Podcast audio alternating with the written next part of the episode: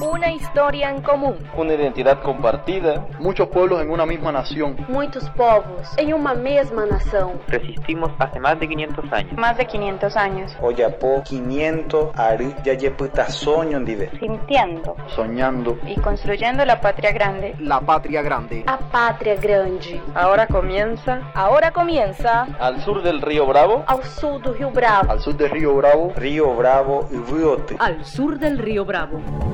Noticias, cultura y raíces de nuestra América. Al sur del río Bravo. Oh, oh, oh, hola, amigos, amigas y amigues de América Latina.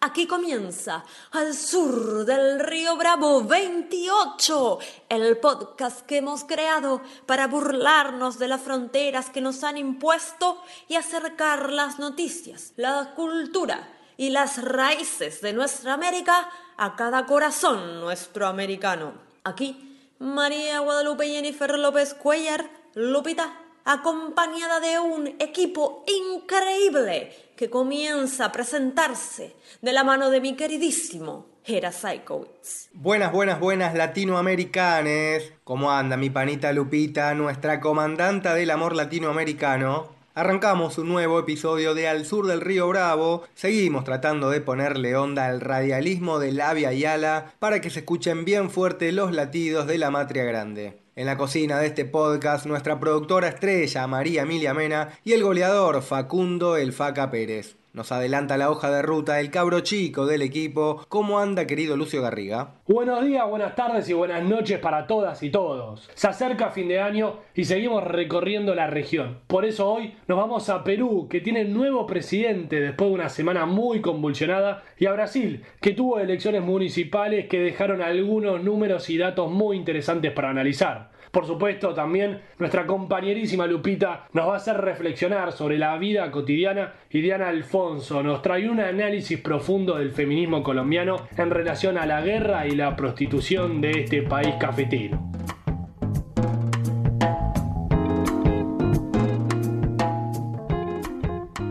Arrancamos nuestro viaje informativo semanal y nos vamos nuevamente para el Perú porque la crisis que se desató con la polémica destitución de Martín Vizcarra derivó en una verdadera rebelión popular que logró al menos sacar al gobierno usurpador. Gracias a las multitudinarias manifestaciones, protagonizadas sobre todo por la juventud peruana, el empresario ganadero Manuel Merino tuvo que renunciar a la presidencia apenas cinco días después de haber asumido. Su breve mandato será recordado por la represión y el asesinato de los jóvenes Inti Sotelo Camargo, de 24 años, y Brian Pintado Sánchez, de 22. Perú estuvo dos días sin presidente hasta que finalmente el martes asumió Francisco Sagasti, designado por el Congreso. Sagasti es un ingeniero industrial, docente e investigador de 76 años. Es congresista por el Partido Morado, un partido podríamos decir de centro, y fue asesor de la UNESCO, el BID y la OEA, siempre desde el campo de la ciencia y la tecnología. Su discurso de Asunción estuvo marcado por un tono conciliador y terminó leyendo un poema de César Vallejo. Lo más destacado de su debut presidencial fue el pedido de perdón en nombre del Estado por la represión y los crímenes de su antecesor Merino. No podemos devolver la vida a estos jóvenes, pero sí podemos evitar que vuelva a suceder. Podemos además apoyar decididamente a los heridos, algunos de ellos de gravedad. En nombre del Estado, les pido perdón a sus familiares y a ellos, y a todos los jóvenes que marcharon por defender la democracia. Sagasti se convirtió en el tercer presidente en una semana y el cuarto en dos años. En su discurso de Asunción también se refirió al descrédito de la población ante la clase política, expresado en las masivas marchas de los últimos días. Y lo que estamos viendo en la calle ahora es esa indignación que debemos reconocer, aceptar y encauzar por caminos pacíficos y por caminos que nos ayuden como país a prosperar. Esta es una de las tareas centrales que tiene el Estado peruano. Se abre en el Perú un complejo periodo de transición hasta las elecciones del 11 de abril, un periodo marcado por la incertidumbre, la descomposición del régimen neoliberal que rige en el país desde hace casi tres décadas y el reclamo cada vez más fuerte de una nueva constitución. invitábamos a completar el panorama peruano a Sergio Tejada, ex congresista y precandidato al Congreso por Juntos por el Perú. Un saludo para el programa Al Sur del Río Bravo. Francisco Sagasti pone fin a una etapa de la crisis, quizás la más crítica, pero es una situación que se mantiene porque sigue existiendo la misma correlación de fuerzas en el Parlamento, una correlación proclive a realizar este tipo de abuso de poder. Asimismo se mantienen las condiciones estructurales que lo provocaron, tanto la situación sanitaria, económica, como los vacíos y las falencias eh, de nuestro diseño político en la Constitución. Y sobre todo está eh, encendiéndose mucho una propuesta que se hizo, sobre todo desde la izquierda, que se necesita una nueva constitución. Cada vez más voces intelectuales, académicos, eh, ciudadanos de diferentes tendencias están planteando que efectivamente necesitamos una constitución porque todos estos vacíos en determinados momentos generan crisis inmanejables. Esa es la coyuntura, la crisis se va a mantener, Sagasti da sin duda mayor estabilidad, va a contar con un respaldo ciudadano, pero la población se sigue movilizando porque hay otros temas todavía pendientes. Nos vamos para Brasil para contarte cómo quedó el mapa político después de las elecciones municipales del domingo pasado. Los principales ganadores fueron los partidos de la derecha tradicional, principalmente el Partido Demócratas y el PSDB, que se quedaron con las siete ciudades capitales donde hubo un triunfo en primera vuelta. Las otras 18 capitales se definirán en el balotaje del 29 de noviembre. El principal derrotado de las elecciones fue Jair Mesías Bolsonaro. A pesar de no tener un partido propio, solo dos de los 13 candidatos que apoyó el presidente pasaron a segunda vuelta. Tampoco le fue muy bien al PT, que ganó la mitad de las alcaldías que había logrado en el año 2016. Lo más novedoso fue el crecimiento de otras fuerzas de izquierda, como el PSOL, que consiguió un sorprendente segundo puesto en San Pablo, la ciudad más importante del país. Su candidato, Guillermo Boulos, filósofo y dirigente del movimiento de trabajadores sin techo, sacó el 20,2% de los votos y disputará el balotaje con el actual alcalde Bruno Covas del PSDB. Boulos, que ya recibió el apoyo de Lula, apuesta a unir al voto progresista para derrotar a la derecha en la ciudad más grande del país. Eu espero construir nesse segundo turno uma frente é, em defesa da justiça social, da democracia e do combate à desigualdade em São Paulo. Nessa frente, eu espero poder contar com muitas lideranças, lideranças nacionais, lideranças da cidade, movimentos sociais, partidos políticos do campo progressistas comprometidos com o povo. Otro dato alentador que dejaron las elecciones municipales de Brasil es que Mónica Benicio, viuda de Mariel Franco, la recordada lideresa feminista asesinada en 2018, fue electa como concejala en Río de Janeiro con más de 22.000 votos. Nos quedamos en el Brasil musicalmente y te amenizamos la previa de la esperada columna de Lupita con Adriana Calcanoto y la canción Negros. O sol desbota as cores, o sol dá cor aos negros, o sol bate nos cheiros, o sol faz se deslocarem as sombras. A chuva cai sobre os telhados, sobre as telhas e dá sentido às goteiras. A chuva faz viverem as poças e os negros recolhem as roupas. A música dos brancos é negra, a pele dos negros é negra, os dentes dos negros são brancos. Os brancos são só brancos, os negros são retintos. Os brancos têm culpa e castigo, e os negros têm os santos. Os negros na cozinha, os brancos na sala, a valsa na camarinha, a salsa na senzala. A música dos brancos é negra, a pele dos negros é negra, os dentes dos negros são brancos. Os brancos são só brancos, os negros são azuis. Os brancos ficam vermelhos e os negros não, os negros ficam brancos de medo.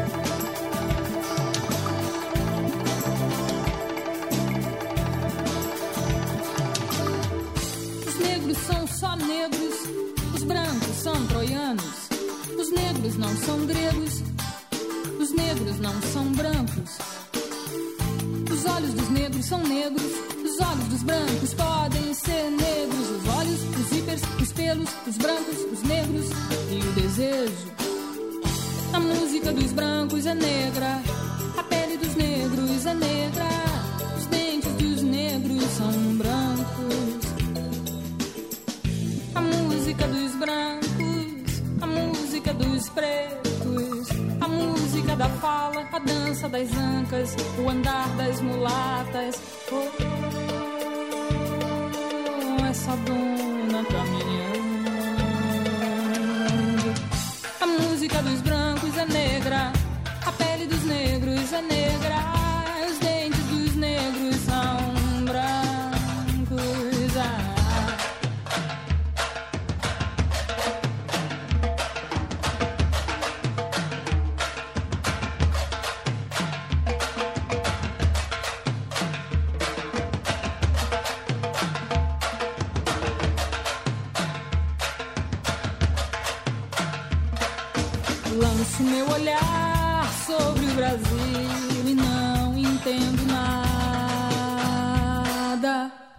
siento tan patriota de Latinoamérica. No te salves, no te quedes inmóvil al borde del camino.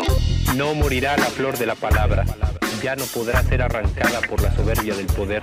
¡Váyanse al carajo, yanquis de mierda! ¡Que aquí hay un pueblo digno!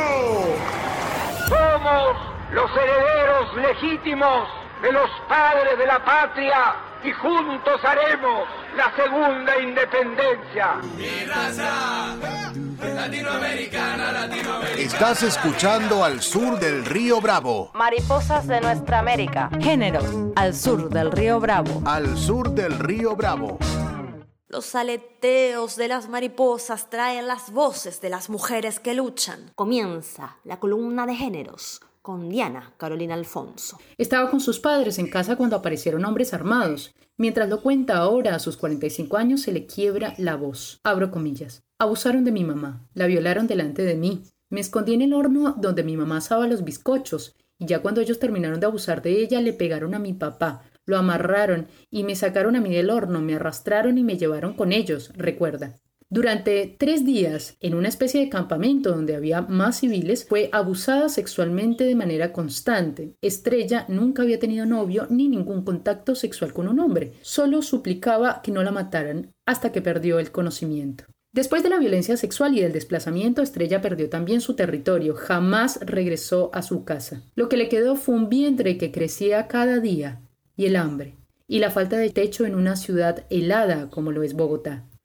Tuvo ese primer hijo y durante casi 30 años fue explotada sexualmente en las calles de la capital de Colombia. Fue conducida a la prostitución, a la violencia diaria y al consumo de drogas para soportar el dolor. Ahora Estrella es parte de la organización Petra Mujeres Valientes, que reúne alrededor de 200 mujeres en Bogotá víctimas de diferentes violencias sexuales, incluyendo la prostitución, ocurridas en medio del conflicto armado que se libró en Colombia entre diferentes guerrillas, grupos paramilitares y el propio Estado. La red Petra busca que la explotación sexual en la prostitución a la que se vieron orilladas al ser desplazadas sea reconocida como una violencia más del conflicto armado. Para ellas es claro que la prostitución no ha sido un trabajo. Según las cifras entregadas por la Secretaría de Integración Social, en el 2016 al menos 23.000 personas se encuentran en condición de prostitución en Bogotá. De estas, el 90% son mujeres y niñas. Muchas entraron al entre comillas negocio a los 14 años y otras tantas no terminaron el bachillerato. El 81% de las prostituidas viene de otras regiones, aunque esto nunca se conecte con las cifras de trata interna ni desplazamiento con ocasión del conflicto armado en el país. El 90% de ellas tienen un proxeneta que se lucra de su cuerpo. Entre el 85 y el 95% fueron abusadas sexualmente en la infancia o en la adolescencia. El 61% ha sido atacada físicamente, entiéndase, mutilada, lacerada y golpeada por los supuestos clientes. Clara Valdés, integrante del equipo de género de la Comisión de la Verdad, explica que el desplazamiento forzado genera impactos psicosociales graves en las mujeres y que en sus vidas se combinan varias situaciones. La carencia de un proceso de reparación o una acogida que pueda resolver las condiciones básicas de manera inmediata es una generalidad en las personas desplazadas, señala. Esto hace que lleguen a lugares periféricos en las ciudades y que vivan muchísimas situaciones complejas y de opresión que se exacerban si tenemos mujeres negras o indígenas en el foco. También hay discriminación racial. Esto disminuye las posibilidades para obtener sustento.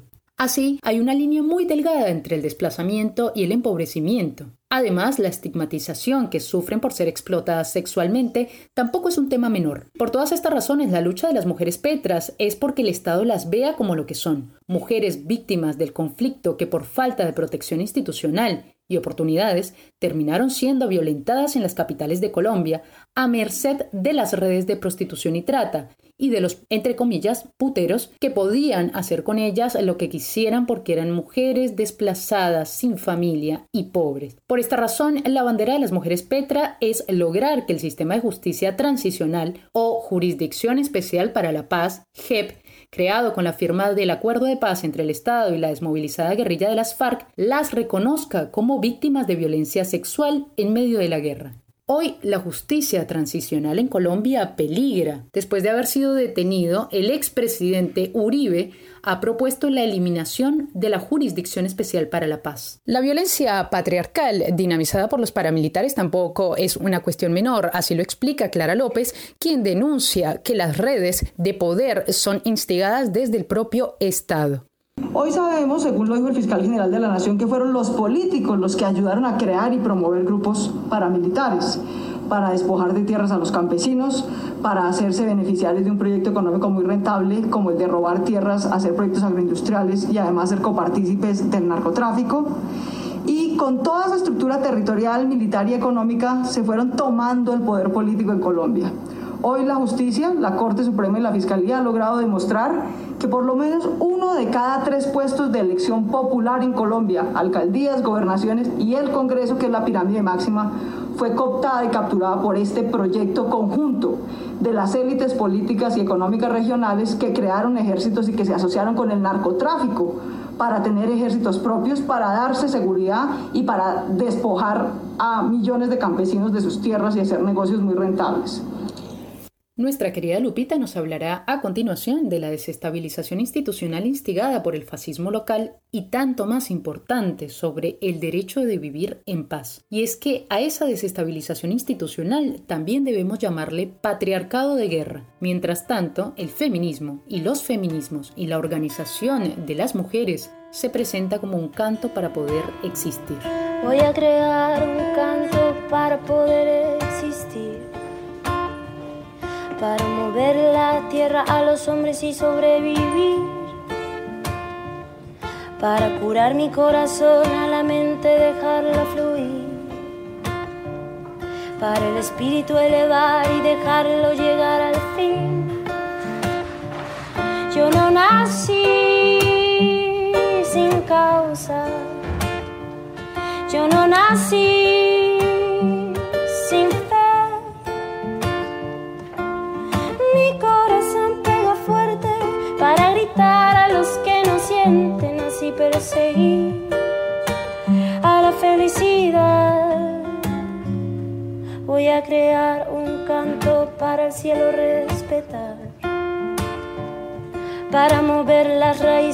campo y hacerlo brotar, para mover las aguas y el veneno verde que hay por ahí. Para el espíritu elevar y dejarlo vivir en paz. Yo no nací sin causa, yo no nací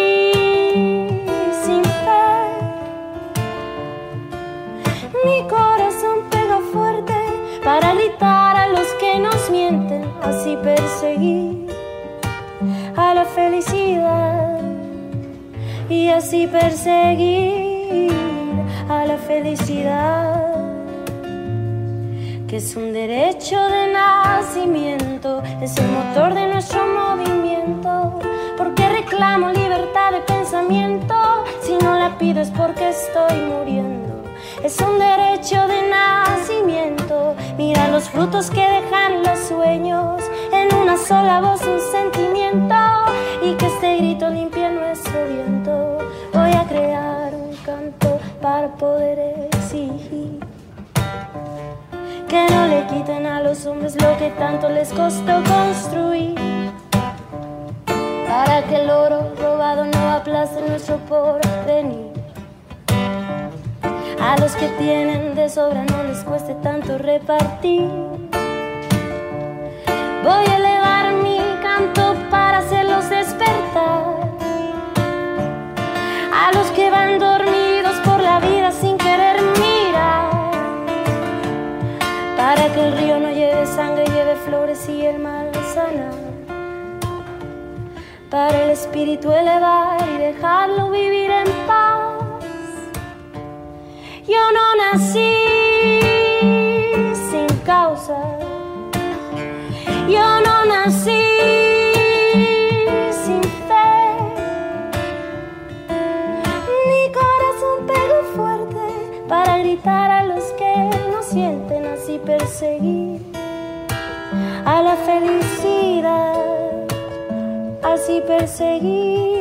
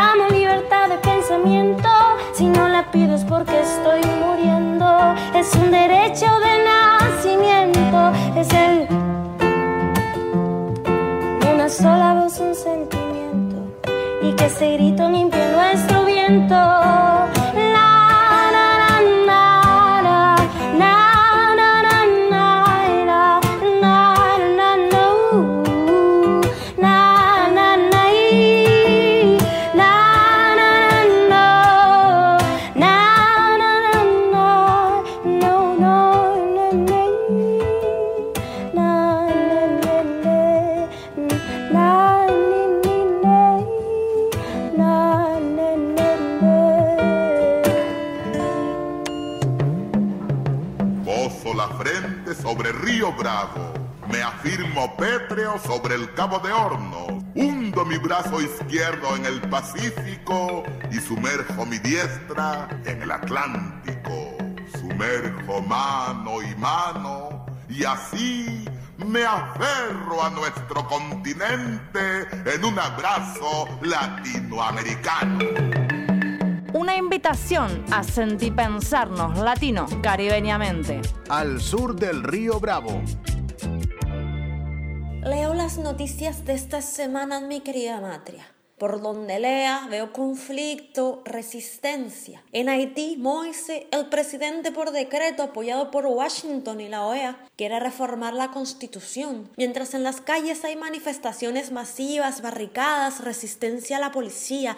En Chile, donde la constitución se arrancó desde abajo, siguen las manifestaciones, la resistencia crece y se exige la disolución de carabineros. En Colombia hay paro general contra las políticas neoliberales de Duque y contra la violencia de género. En Perú se manifiestan en las calles frente al intento de golpe blando que ya no tiene ni pies ni cabeza. Y el pueblo, cansado de ajuste, represión y desidia sanitaria, sale a construir otras formas de política. Y así podríamos seguir y seguir. Es que el 2021 ya pinta de lucha.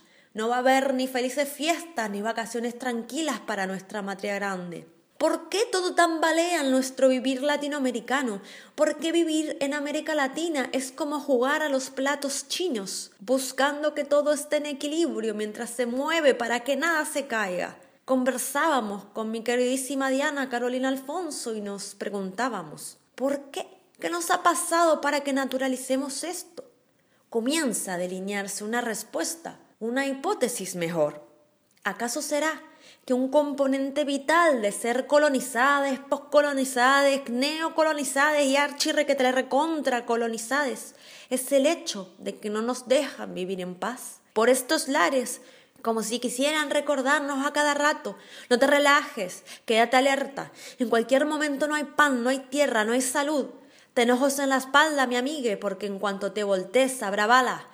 Como si de una maldición se tratase, al revés que la bella durmiente. Se nos ha condenado a estar siempre despiertes, centinelas de nuestro propio andar. Pues en esto de las repartijas de los destinos manifiestos nos ha quedado uno de los peores, en algún punto de orgullo, porque si hubiéramos aceptado en silencio, con la cabeza gacha, ser el patio trasero, quizás viviríamos en la tranquilidad pasiva de los cementerios. Pero no, resistimos, somos un pueblo digno y lo sabemos, somos luchadores y por cada golpe hay un cuerpo en la calle. Pero qué ganas de disfrutar lo construido alguna vez, ¿verdad? Qué ganas de tener cierto estado de despreocupación, de descanso, de celebrar lo cosechado. Los que buscan ganancias a costa de otros, los que solo piensan en su ombligo, los esbirros de Washington, los cómplices de todo movimiento antipopular, los organismos vigilantes del orden deshumanizante, a todos ustedes les va este mensaje. Déjennos vivir en paz.